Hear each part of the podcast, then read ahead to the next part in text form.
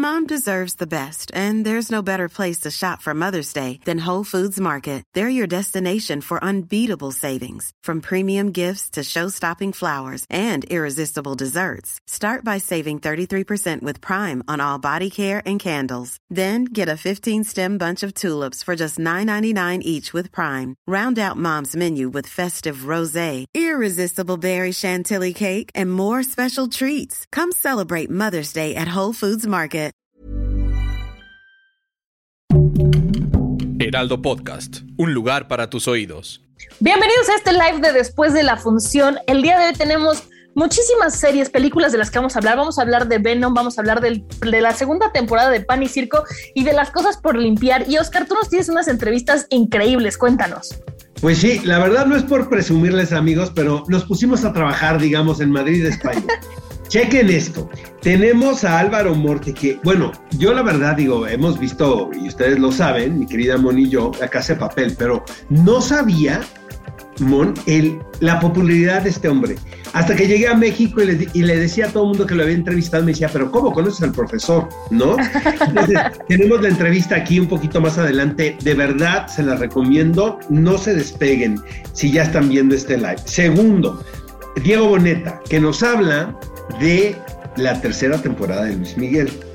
Y luego tenemos a Esther Expósito, la novia de todo el mundo, y al señor Diego Luna. Híjole, se va a poner bien bueno el día de hoy, Oscar. Y además, bueno, para arrancar tenemos la, noticia que ha estado en todos lados, la imagen de Timothée Chalmet como Willy Wonka. ¿Qué opinas de esto? Mira, eh, yo nunca he sido tan fan del personaje, sé que tiene un fanbase muy grande.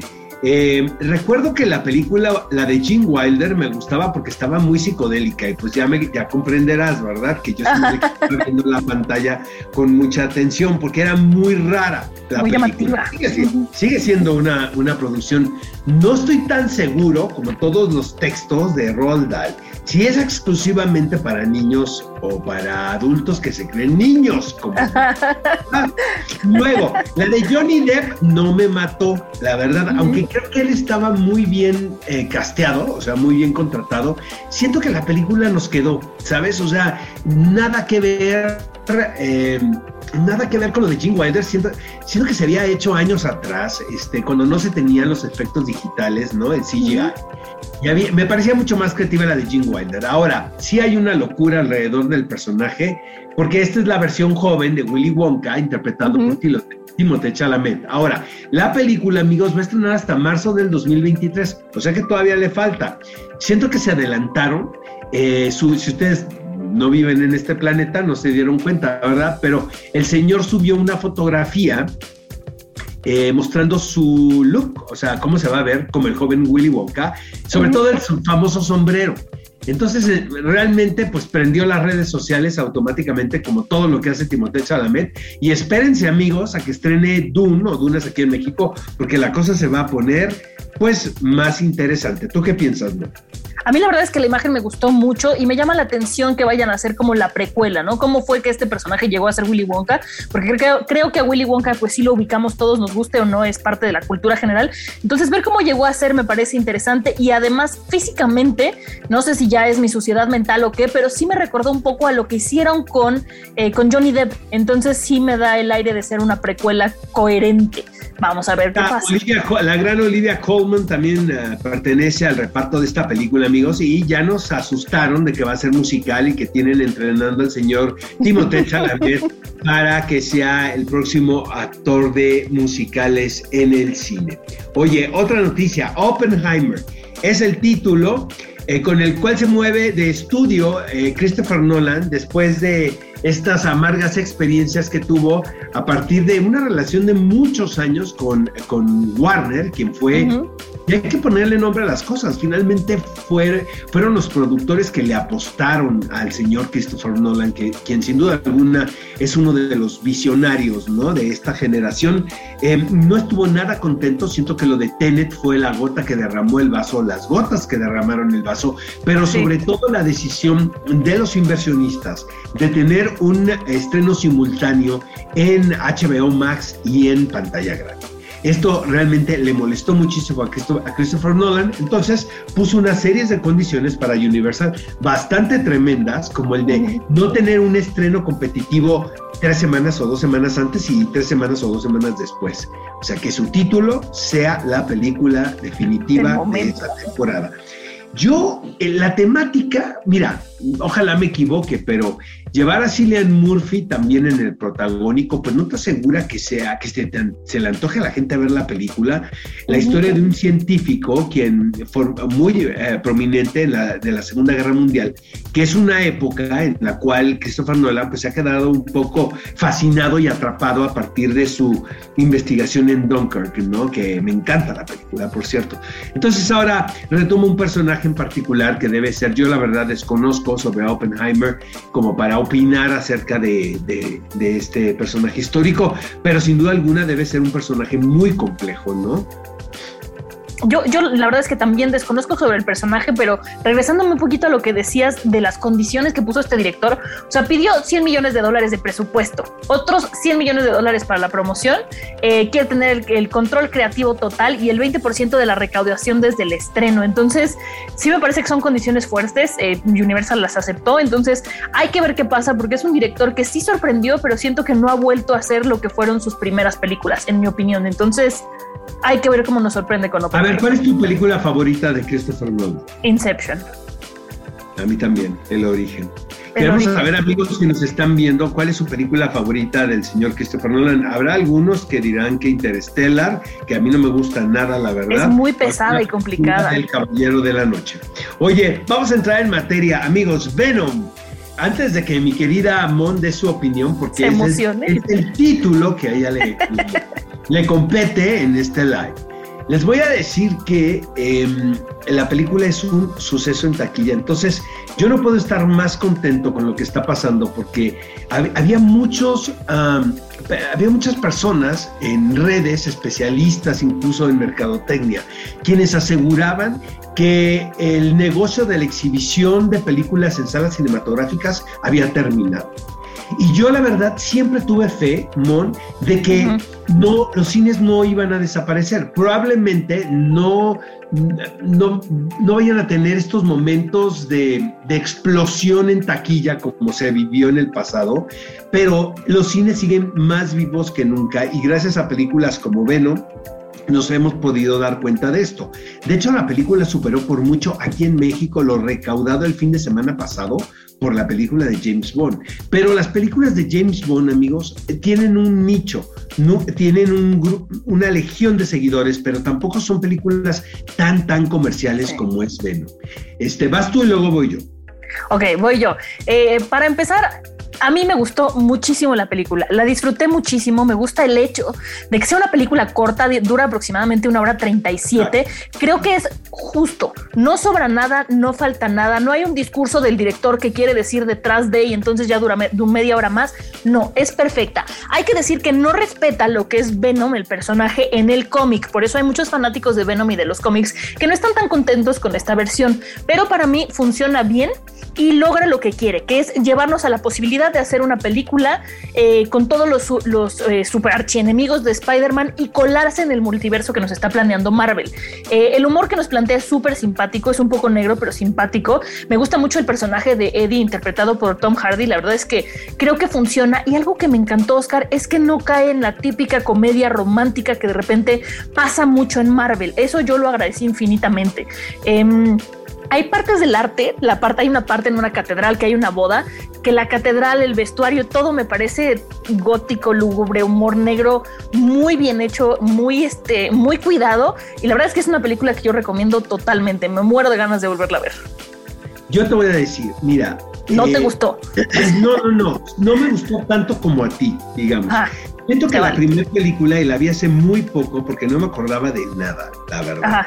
Em, había un problema tonal muy, muy fuerte porque siento que los actores estaban en una onda mientras que el director quería otra y el guion pedía otra. Lo que está padre de esta secuela es que finalmente todos están en un mismo track, todos entendieron realmente lo que están contando. Entonces no se lo toman tan en serio, es mucho más lúdico.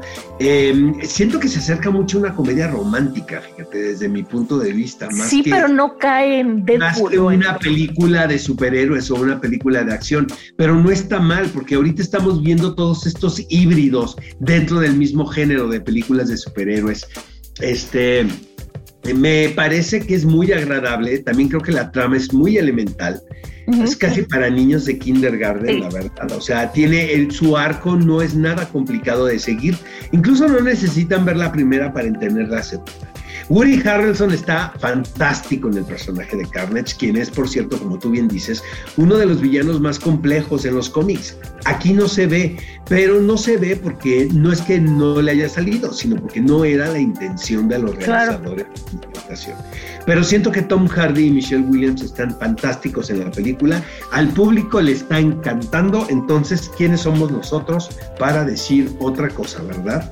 Totalmente. ¿Y qué te parece si vamos con la primera entrevista, Oscar, que me emociona muchísimo que hiciste con, ahora sí, Álvaro Morte y Diego Boneta? Vamos a verla. Exactamente, vamos a verlas. Hay un sentimiento de nostalgia ahora que termina la casa de Sí, pero sano. La nostalgia, por supuesto, porque es algo que yo recordaré em, para siempre y, la nostalgia sabemos que, se mezcla, que mezcla dos sentimientos, que es la, felicidad de recordar aquello tan bonito que se vivió y la tristeza de saber que no se va a volver a repetir. Pero, pero en mi caso, dentro de esta nostalgia que siento, pesa mucho más la felicidad de haber hecho, haber hecho ese trabajo y haber tenido esos compañeros y, haber, y que la Casa de Papel haya significado lo que ha significado en todo el planeta. Viene otra temporada de Luis Miguel. Hay un sentimiento de nostalgia de dejar este personaje. Sí, sí, a ver, en la última temporada y sobre todo sí, brother, o sea, fue un proyecto de cuatro años y medio de dejarlo todo, de sumergirte totalmente y sobre todo un proyecto que demandaba de todos los ángulos, ¿sabes? Me consumió por completo, no hubo un ángulo en el que no requiriera de, de una entrega total, musical, eh, actoral, como productor y sobre todo en esta temporada fuimos muy conscientes de, a ver, esta ya es la última, esta es la última y nos vamos. Vamos a tener que poner todas las carnes al asador, mostrar un Luis Miguel que no se ha visto antes y sobre todo el contraste entre el adulto y el joven. Aquí ves a un Luis Miguel prácticamente de tiempo presente y estamos abordando temas fuertes como lo que pasó con, o sea, y todo está ahí en el, en el tráiler. Cuando lo arrestan, eh, hay un easter egg un poco de la serie dentro de la serie, que es un ángulo... ¿no? Exactamente. Que Daniel Krause, que es nuestro escritor, fue de hecho idea de él, lo cual se me hizo increíble porque no hay una película, una serie, bioserie donde diga, déjame, te vamos a contar cómo es que surgió la serie, dentro de la serie. Entonces cositas así que fue como, a ver, ¿cómo podemos empujar la narrativa a ser bold, eh, eh, a arriesgarnos, a ver maneras diferentes de Oscar Jaenada vuelve? lo cual es algo que a mí personalmente me da muchísimo gusto. Eh, y nada, ya con muchas ganas de que, de que salga. Y sí hay nostalgia, pero también a la vez es como bittersweet, ¿no? Es como agridulce. agridulce. el hecho de tal y como decir, ok, Debo de reconocerlo porque en el eh, live pasado, que hablamos de Pan y Circo la primera temporada, eh, yo manifesté que no me había gustado. Eh, tanto, porque no, digo, no, me, no me pareció que era una catástrofe, ¿verdad? Ni mucho menos, pero que me había costado mucho trabajo entender el concepto este de la cocina mezclado con asuntos de mesa de, de, una urgencia y de una gravedad tremenda. Entonces, esta cosa, entiendo por dónde va, ¿no? El asunto de el aspecto lúdico y el aspecto denso, ¿no? Del, del, tema que se está tocando con los especialistas. Incluso el señor Diego Luna nos dio like, entonces me quiero suponer, ¿verdad?, que vio el live. Entonces, este, ahora, tengo que decir esto, no sabes cómo me gustó este primer episodio de la Está buenísimo, buenísimo. Fantástico, amigos. De verdad, si no lo han visto, se los recomiendo. Porque toca un tema, siento que la, la este es un programa, es una serie. If you're struggling to lose weight, you've probably heard about weight loss medications like Wigovi or Zepbound, and you might be wondering if they're right for you.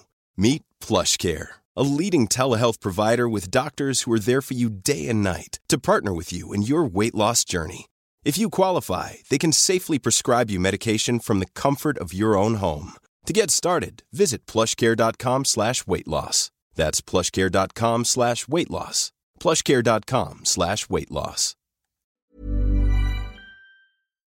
Que manifiesta claramente cómo cambió, han cambiado las cosas de comunicación a partir de la epidemia que estamos viviendo. Obviamente es un programa de denuncia, de, de, de, llevar temas de importancia a la mesa, de diálogo sobre todo, pero siento que el editor entendió perfecto el foco del programa. Entonces, me imagino que hablaron cualquier cantidad de cosas, ¿sabes? Pero finalmente la estructura que tiene el programa Mon este, me pareció fascinante porque realmente el, o a lo mejor son temas que a mí me, me, me, me, tocan, como por ejemplo el convertir la epidemia en un asunto político. Totalmente. Eh, el, el, aspecto de las vacunas, de cuáles son, cuáles aceptamos, cuáles no, también el, eh, el que se haya convertido esto en, en una en una guerra y en una lucha de poder donde la salud queda en, un tercer o cuarto plano, ¿no? Eh, me, me, gustaron mucho eh, eh, las cosas que se dijeron ahí y no sé a ti qué te pareció. La verdad es que yo lo disfruté mucho, Oscar. Creo que hay muchos temas de la pandemia que ya estamos cansados de escuchar, pero este es un tema que necesitamos escuchar para entender cómo pasaron muchas cosas, ¿no? Eh, por ejemplo, tiene de invitado a Zoé Robledo, que es el director del Instituto Mexicano ah. del Seguro Social, y me gusta una parte en la que le empiezan a hacer preguntas a él como directo y, y, y este... Y la responde. Y, y las responde y después dicen, a ver, pero no estamos aquí para atacar, es simplemente para entender, ¿no? Cómo fue que pasó esto, cómo funcionó. Este, tienen entrevistas también remotas, le hablan a, a Marichu y le preguntan cómo se, se, vive esto en los pueblos indígenas, porque ellos tienen otras creencias sobre cómo curar una pandemia, sobre cómo está relacionado con la naturaleza, con el mundo. Y, y Me el, parece.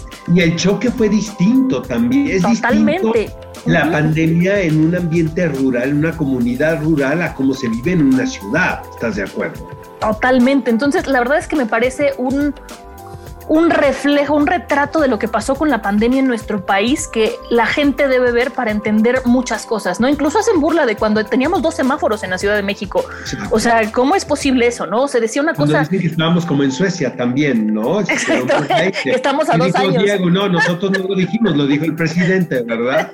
Entonces, sí. de verdad, amigos, si no lo han visto, se lo recomendamos el primer episodio de la segunda temporada de Paris Circo, el cual pueden ver en, en Prime en Amazon. Video, en Amazon Prime Video, este, y que tiene que ver con el asunto de la salud al alcance de la sociedad mexicana. Y, y pues también es un espejo finalmente de lo que está pasando en el mundo. Oye, ya tenemos comentarios del público, mi querida Mon, vas. A ver, a eh, ver, a ver, vamos a ver los comentarios. De Venom y tenemos de, de Pan y Circo. No, tenemos de la siguiente que nos falta de este de las cosas por limpiar de Made, pero de Venom nos dice Alex Foldywood, dice que le gustó. Eh, Juan Contreras dice que aún no la ha visto y son los dos comentarios que tenemos hasta el momento. Y de las cosas por limpiar ya nos empezaron a escribir porque ya sabían que le íbamos a hablar, pero vamos a hablar tú y yo y después vemos qué dijo la gente. Oye, pero antes de eso, vamos a ver otro par de entrevistas que tuvimos la oportunidad de realizar en Madrid, España, ahora en la entrega de los Platino, que uh -huh. es este expósito que, bueno, o sea, allá te podrás imaginar cuando llega. Yo tuve mucha suerte, debo de confesarlo, y debo de agradecer al equipo de Eureka, que fue, era de los primeros en, la, en una larga, larga, larga, larga alfombra roja. Entonces, los primeros y los últimos son los que ganan, porque los primeros pues llegan de buen humor y no los ponen de malas hasta que alguien pregunta algo raro, ¿no? Y, el, y al final también se ponen de buenas otra vez el talento porque ya va a terminar, ¿sabes? Claro. Entonces, este, yo estaba en la primera parte y tuve muchísima suerte. Eh, obviamente, pues le pregunté a Esther del trabajo que ha hecho con Manolo Caro, de Alguien tiene que morir. Le comenté también que aquí en México, pues que bienvenida. De hecho, les voy a decir algo. Estamos preparando mi socio Troy Trujillo y yo una película y pensamos en Esther Expósito para, para para que fuera nuestra protagonista aquí en México, pero por una cuestión de, calen de, calendario, fechas y todo, va a ser una actriz mexicana, pero luego ya les digo quién es. Pero sí, sí nos acercamos a ella y ella muy linda, la verdad, estaba muy interesada porque pues finalmente ha estado rodeada de mexicanos, ¿sabes? En España, claro. o sea, Andrés Speitzer, este, Manolo Caro, etc. Y luego el señor Diego Luna, este, quien fue el homenajeado esa noche este, y quién es un tipazo y quién es el protagonista de este live, al parecer. Vamos a ver estas entrevistas. Esther Exposito, sabes que en México eres la onda en este momento. Bueno, bueno, gracias, gracias. Siento México en el alma. Oye, deberías de ir a nuestro país a hacer algo. Dile a Manolo que preparen. Yo, decírselo a vosotros, díselo tú, que eres su hermano. no, tengo muchas ganas, sí, de, bueno, me encanta México, voy mucho, pero tengo ganas de hacer algún proyecto ahí, me encantaría. Seguro que pronto. Oye, cada vez la delgada línea entre la tele y, y los contenidos digitales y el cine es más delgada, ¿sabes? Y eso es muy bueno para un actor, porque puede andar de un lugar para otro. Absolutamente, y creo que alguien tiene que morir, tiene eso, ¿no? Es como cine, es cine hecho partido en tres y hecho una miniserie, creo que es la magia que tiene, aparte de, de la riqueza cultural, de la mezcla, ¿no? De, de España y México. Y es maravilloso para los actores y actrices todas las oportunidades que estamos teniendo gracias a eso y todo el contenido y trabajo que se está generando. Oye, este, qué increíble que te hagan un reconocimiento a esta edad y lo digo en el mejor sentido de la palabra porque finalmente pues tienes un cuerpo de trabajo tan tan nutrido y tan variado, caray. ¿Sabes también qué siento yo? Y, así lo he querido ver para, para no deprimirme y decir, cabrón, ya me quieren fuera, ¿no? Porque luego te empiezan a hacer homenajes para decirte ya a la banca, ¿no, muchacho? no, es broma, pero lo que sí pienso es que las trayectorias no terminan, son, es nada más una dirección, ¿no? Y es como festejar que vas en cierta trayectoria. Y, y que es más bien un compromiso para seguir haciendo lo que haces, ¿no? Y además para reconectar con esta banda y esta comunidad. O sea, sí, es, sí me parece chingón tener la oportunidad esta noche de ver a la cara a todas estas personas. Es que me, acordaba hace un ratito viendo a Fernando Trueba, de, fue hace 20 años cuando venimos aquí con Y tu mamá también. Aquí me tocó conducir los Goya hace como 15 años en este mismo lugar. Y de repente los premios nos traen a este espacio y nos recuerdan que somos parte de una comunidad y que luego se nos olvida y que luego pensamos en nuestro pequeño territorio como nuestro espacio y como nuestro hábitat y no, somos una comunidad y, y, y cabrón, nos tenemos que festejar y nos tenemos que festejar unos a otros y abrazarnos y colaborar, pero también reconocer, ¿no? Y eso me parece bien chingón, la neta. Bueno, pues después de esta increíble entrevista vamos a hablar de una serie que propuso mi querido Oscar que se llama Made o Las cosas por limpiar. Esta serie es protagonizada por Margaret Qualley y es es desgarradora, es realista. A mí me gustó mucho. Yo pensé, Oscar, cuando vi el trailer, dije, ay, va a ser un melodrama, la voy a ¿Cómo se le ocurrió esto a Oscar Uriel, verdad? ¿Cómo, ajá, ¿Cómo se le ocurrió esto a Oscar Uriel? ¿Quién le hizo tanto daño para que nos sugiriera ver esto? Y no sabes qué maravilla, la acabé en un fin de semana. Bueno, no la acabé en un fin de semana, la acabé en un día. Son 10 capítulos de una hora. La verdad es que me gustó muchísimo. Esta, esta serie es producida por Margot Robbie y está basada en las memorias de Stephanie Land, que, eh, bueno, las, las escribió en su libro, que fue un bestseller que se llama Made Hard Work, Low Pay and a Mother's Will. Eh, creo que hay muchas maneras de entenderla, muchas maneras de interpretarla dependiendo de lo que tú decidas ver, ¿no? Puedes verla desde la parte del consumismo, desde la parte de los ricos contra los pobres, desde lo que hace una mamá por su hijo, desde el abuso psicológico. Creo que tiene muchas cosas muy interesantes.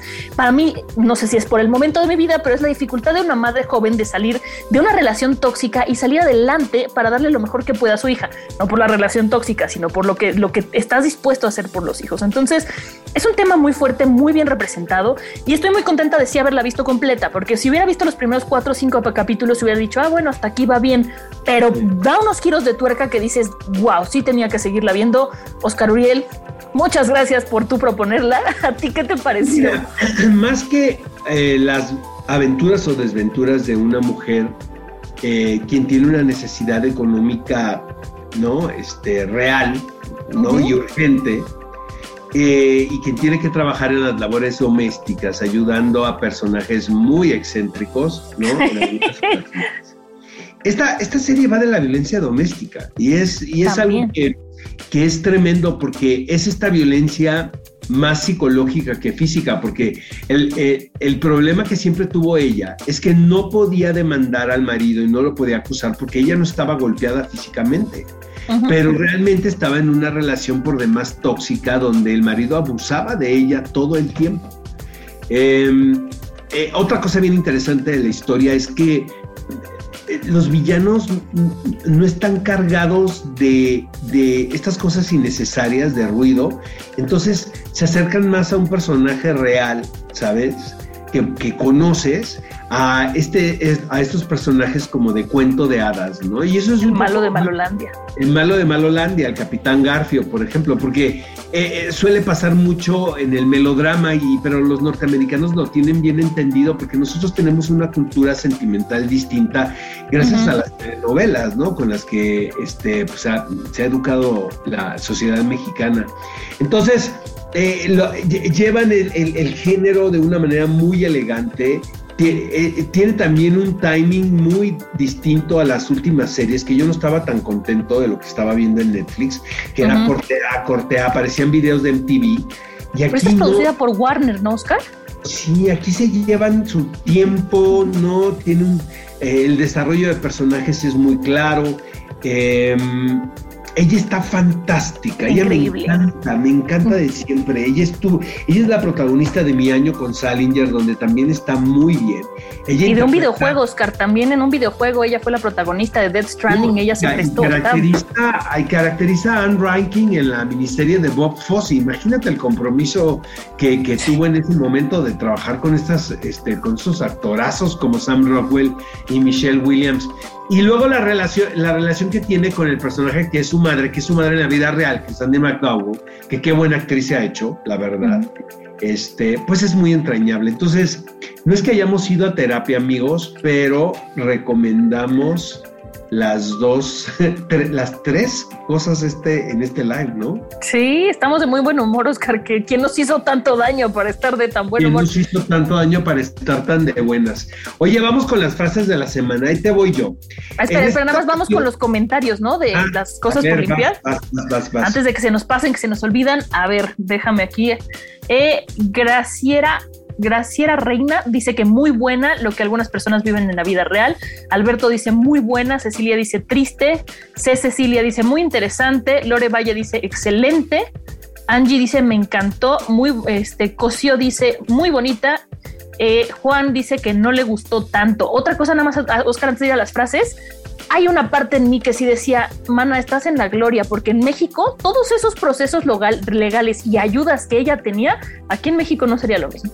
Pero bueno, ya, nada más quería comentar eso. ¿Cuál? O sea, exacto. No, pero es un punto bien interesante porque aquí qué programas realmente y cada vez recortan más. Las viviendas que les dan, yo decía eso cualquiera, pero bueno. Exacto. Bueno, este, las frases célebres, traje tres, nada más y nada menos, pero me voy súper rápido. Es Diego Luna, obviamente el personaje de este live. Ahí te va. Dice el primero, todos tus actos afectan a todas las personas, personas que ni siquiera conoces. Entonces tenemos que vivir con responsabilidad. Tenemos que vivir sabiendo que no somos los únicos aquí y que siempre estás afectando a alguien más. Y nos queda claro que esto lo dijo Diego Luna porque, por ejemplo, ahora que recibió el premio platino decía, no es posible que somos un grupo de países que hablamos el mismo idioma y estamos tan separados, ¿sabes? Sí. Y, y es hora de que realmente nos pongamos de acuerdo para que nuestras historias sean universales, ¿no? Sí tiene que haber unión también en eso. Luego, creo que el cine debería plantear preguntas, no dar respuestas. Estoy totalmente de acuerdo con él. Creo que el cine debería desafiar a las personas a reflexionar, debatir y llegar por sí mismas a una respuesta que les convenga. Estamos de acuerdo, ¿verdad? Y ya para finalizar y conociendo al señor Diego Luna, y se la dedico con todo el cariño, dice, cuando crecía en el teatro, todas estas chicas increíbles me contaban sobre el tipo que les rompió el corazón en alguna ocasión. Yo siempre quise ser ese tipo. Qué bonito. Esa está muy bonita. Yo te tengo dos. Eh, bueno, tres, pero una no me gusta tanto. Dice, usted oye, pero no escucha. No se trata de ver para creer, sino de creer para ver. Usted crea y entonces verá. Esa es del orfanato. Ay, ese es un peliculón loco, ¿eh? Es una joya. Y ahora tengo una muy dura y muy corta de La vida es bella que dice, el silencio es el grito más fuerte. La vida es bella es otro película no desgarrador. Oye, este, tenemos muchísimas sorpresas, amigos. Les vamos a dar un adelanto. Hay una entrevista con el señor Eugenio Derbez a propósito de Acapulco, que esta serie que ha sido un trancazo en Apple TV, pero tenemos entrevistas con todo el reparto de Doom para ustedes. Las vamos a pasar en dos partes. La primera parte es el señor Jason Momoa, Estelan Escarjar, Javier Bardem y Josh Brolin, nada más y nada menos. Y luego ya después les decimos quiénes están en la segunda. Perfecto, pues ahora sí que se nos acabó el tiempo, mi querido Oscar, pero recuerden que nos pueden ver todos los miércoles aquí en live, en vivo y en directo, solamente para ustedes. Y si quieren, también nos pueden escuchar en formato podcast. Este, ahí nos pueden encontrar también si van de repente en el coche o saliendo o están haciendo el quehacer y quieren enterarse de qué pueden ver el fin de semana, nos pueden escuchar también en podcast. Even when we're on a budget, we still deserve nice things. Quince is a place to scoop up stunning high-end goods for 50 to 80% less than similar brands. They have buttery soft cashmere sweaters starting at $50, luxurious Italian leather bags, and so much more. Plus, Quince only works with factories that use safe, ethical, and responsible manufacturing. Get the high-end goods you'll love without the high price tag with Quince. Go to quince.com/style for free shipping and 365-day returns. Muchísimas gracias amigos por sintonizar y la próxima semana les prometemos que les traemos muchísimas sorpresas más. Y más odio.